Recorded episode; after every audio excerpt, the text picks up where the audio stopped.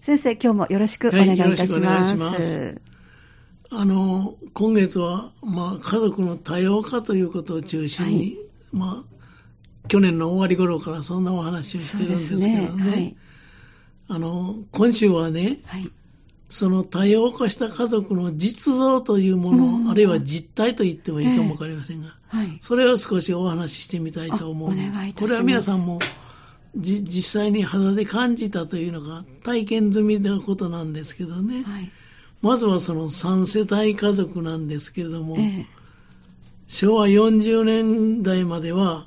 3世帯家族が一番多かったんです。全世帯の約半分、50%が3世帯家族だったと言ってもいいと思うんですよね。はい、それが今ではあの6%とか、中には9%という人もありますけれども、はい、最新のデータでは6%という人もあります。それまで減少してしまった、もう家族は3世帯というのはほとんどもう見るに、もう風前の灯火のようになってたんですよね。ね。はい、でこれはね、ええ、あの、農村部を見るとよくわかりますけれども、はい、農村部ではその3世帯家族が大部分でした。ついこの間までね。はい、その農村でも今は少なくなってきてるんです、第3世帯家族は。そうですか。まあ、都会の各家族はもちろんですけれども、えー、農村は3世代家族が多かった。それが減ってきたんで。えー、そのその一つはね、えー、農業離れがししているということです。つまり、後継ぎが、後継ぎが、農業の後継ぎが、若い働き手がのいない、ということですよね。はい、二つ目は農業の後継者、後継ぎのいわゆる長男の未婚化が進んできているんです。で、私の集落を見ましてもね、はい、あの、まずは農業は、まあ、あの、また後で話しますけど、三ちゃん農業という言葉が流行りましたよね。はいはい。三ちゃん農業から今二ちゃん農業と言ってもいいと思うんですよ。うんはい、で三ちゃん農業の話ちょっとしときますとね、はい、あの、それまで農家の働き手であった、その、中堅の男性が出稼ぎに行ったり、はい、あるいは農業以外の仕事に就いてしまって、お年寄りのおじいちゃん、おばあちゃんと、それからその長男の主婦ですね、はい、じいちゃん、ばあちゃん、母ちゃんによる 農業が認められる。これは三つのちゃん、三ちゃん農業だと言われてるんですよね。はい、なんか社会科で習った覚えがありますね。これそういう言葉が出てきたのはね、はい、昭和30年代の後半ですわ。で、昭和38年の流行語になったと思うんです。確かこの三ちゃん農業というのはね。はい、今は二ちゃん農業。そのおじいちゃんおばあちゃん農業もだんだんと高齢化してきて、大型農家がそれを引き受けている。だから、昔やったら一つの集落、それぞれ農家がおじいちゃんとおばあちゃんが農業してたんですけど、はい、今はそそのおじいちゃんおばあちゃんも高齢化してしまって若い人はもう出てしまっていないので、はい、その大型農家がね、はい、あの例えば50軒あった農業のうちもう大型農家が、3人の大型農家がそれを全部引き受けるというような、まあ、極端な言い方したら、はい、そういう時代になってきてるんですよね。いわゆるあの、よく言葉に出てくる、限界集略という言葉も聞きますよね。聞きますね。はい。まあ、端的にその限界集略という言葉が表してるんですけど、限界集略というのは、集落の過疎化とか、あるいは少子高齢化が進んで、ん共同生活が困難になってきた、はい、そういう集落のことを言います。要するに高齢化が増えてきて、若い人がいなくなってきた。はいということですよね。この3世帯家族というのはだんだんと減ってきた。その減ってきたのに伴って増加してきたのは核家族ですよね。はい、で昭和30年代後半から核家族化はどんどんと進んできて、日本のその経済の高度成長化に伴って、皆働き手は都会へ行って、そこでその核家族を持ってという時代になってきました。はい夫婦と未婚の子供、つまり各家族が日本の標準家族と言われるようになったんですよね。はい、まあ、それほどまでに増えてきました。で昭和45年、1970年には前にも言いましたけれども、全世帯の41%強が、半分近くがその核家族だったんですよ。今はもう25、6%まで下がってしまった。減ってしまったということですよね。まあ、それほど核家族が減ってきたということです。で、この核家族ね、関連してね、二、はい、つ、ちょっと面白いというのか、はい、もう皆さん経験されていることですけれども、お話をしたいと思うんで。はい、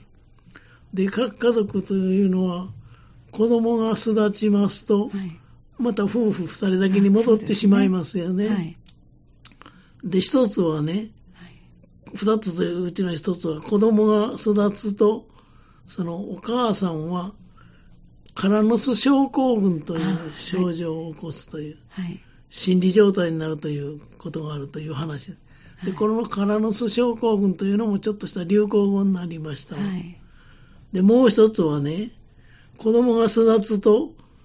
夫婦関係に、その、転機が訪れる。つまり、夫婦関係が変化するという、変化するきっかけになるという、この二つのお話をちょっとそれるかもわかりませんけど、はい、してみたいと思いますし、はい、中高年の方は、うん、多分こういうことは経験されていますので、でね、この話をすると、ああ、そんなことを聞いたなとか、そんな、えー、我々も経験したということがいらっしゃるとあそうで同感していただけると、思うんですよね。はい、で、カラノス症候群という言葉ですけども、これは各家族でその子供が育って、中高年の夫婦にというよりも、どちらかといえばお母さんに、特にお母さんに見られる心理現象ですわ。うんはい、昭和40年代からこんな言葉を耳にするようになりましたけれども、放送劇の皆さんでも今言いましたように、そんな言葉聞いたことがあるなとか、私もそんな症状が出ましたという方もいらっしゃるかもわかりません。えー、そのカラノス症候群っていうのは、子供が大学とか高校を卒業したことで、その例えば毎日部活で汚れた衣類の洗濯、あるいは弁当作りから解放された、はい、母親、あるいは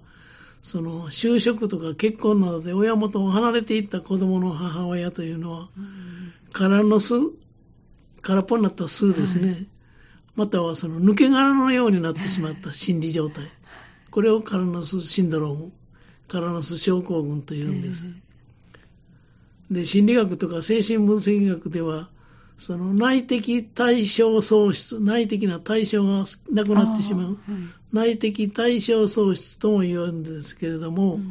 内的対象喪失っていうのは、要するに生きがいがなくなってしまったということですよね。はい、で、その一生懸命子供の世話をして、毎日弁当作ってた。それがもう、その生き、それが生きがいだった。それがなくなってしまうという意味で。一種の喪失体験、喪失体験ですよね。うんはい、で、寂しさを感じるとそこで、うん、あるいは時にはうつ状態になってしまうということもあります。で、子育てを生きがいにしていた専業主婦によく見られる傾向ですよね。うん、自分の役割を失ってしまった感じと感じてしまう。はい、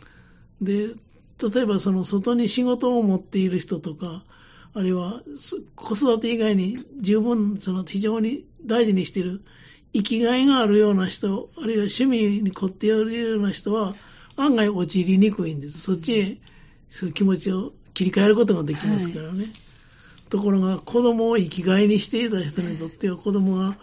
親離れして、その家から出ていくと、本当にその生きがいがなくなってしまうということで。で、こうした心理状態に陥るのは、子供を持つ女性にとって別の言い方をしますと、はい、母親という役割というものがいかに大きな位置を占めていたかということでも、あれがありますよね。そうですね。で、場合によってはこれはね、その必ず症候群になるもう一つ前に、母子密着という言葉があるんです。はい、そういう好ましくない状態が、からの巣症候群の誘発因子になっていることもあるかもしれないとよく言われるんですね。でこれはちょっとあの臨床心理とかあの臨床社会心理学のことになるんですけども母子密着の話をちょっとしておきますとね、はい、母子密着っていうのはその心理的背景としましてはこういう背景があるんです。おか、自分の、自分が母親がね、自分の親から得られなかった愛情、親から自分は愛をもらわなかった、その愛情を子供に満たしてくれということを求めるわけです。そういう感覚も働いているとよく言われてますわ。で、子供はその赤ちゃんの時は母親との密着関係、大変必要ですよね。絶対必要ですよね。これを、親子カプセル、カプセルの中に入っているという。はい、イメージできますね。親カプセルというような言い方をしますけどね。はい、要するに、その母親との密着関係が必要なんですね。うんうん、ちっちゃい子にとっては。はい、しかし、その成長、子供が成長するにつれて、うん、えー、カプセルを抜け出して、他の人とか社会との関係、関わりをだんだんと増やしていきますけれども、お母さんが子離れをしなかったら、ええ、子供がそこに安住して、そこにもう居心地がいいもんですから安住してしまうんですね。はい要するに子供の育ちを阻害してしまってるんです、お母さんが。母子カプセル、母子密着ということは。はい、で、要するにこれ、共依存という関係が生じることにもなります。はい、共依存というのも面白い言葉なんですけどね。はい、お母さんは子供に、ごめんなさい。子供はお母さんに依存する。これは依存です。うん、ところが、お母さんも、この子は私がいなくなったらもうどうすることもできないと、お母さんも心理的には子供に依存してるんです。共に依存し合ってるという、はい、そういうあのことも言えると思うんですよね。で、これもなかなかあの、共依存というのもね、臨床心理学なんかでよく言うんですけれどね、あのどういうことかと言いますとね、共依存というのは、あの、もともとはアルコール依存症の夫を支える妻との関係から来た言葉なの。もともとはね、はい。そういう人間関係の病気というのか、シンドロームの一つです。はい、例えば、酒飲みの問題を持った夫に対して、うん。うん、妻は自分を犠牲にして献身的に支えて世話をします。で、夫はますます酒に溺れていきます。妻は妻で、私がいなければこの人はもうダメになってしまうと思って、それが生きがいになってしまうわけです。つまりそのお互いが相手を依存するあまりに自分を見失ってしまう。これが共依存、もともとの、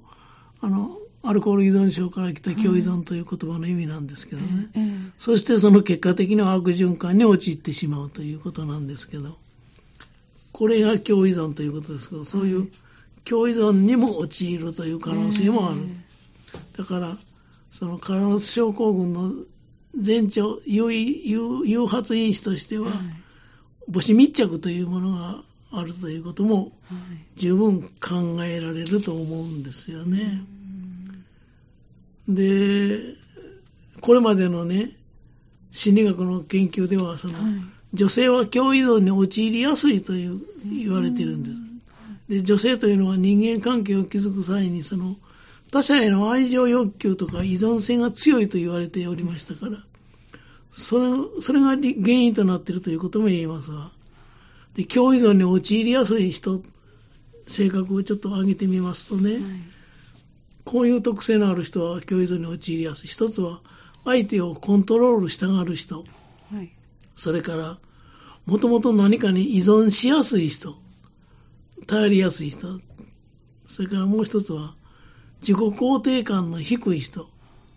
それからよく言われるのがコミュニケーションが下手な人、それから自分を犠牲にしてでも人を助けたい、世話したりたいと、そういう気持ちの強い人、それから人のことも自分のことのように思えてしまう人、こういう傾向の強い人は共依存になりやすいと言われておりますがね。で、その共依存の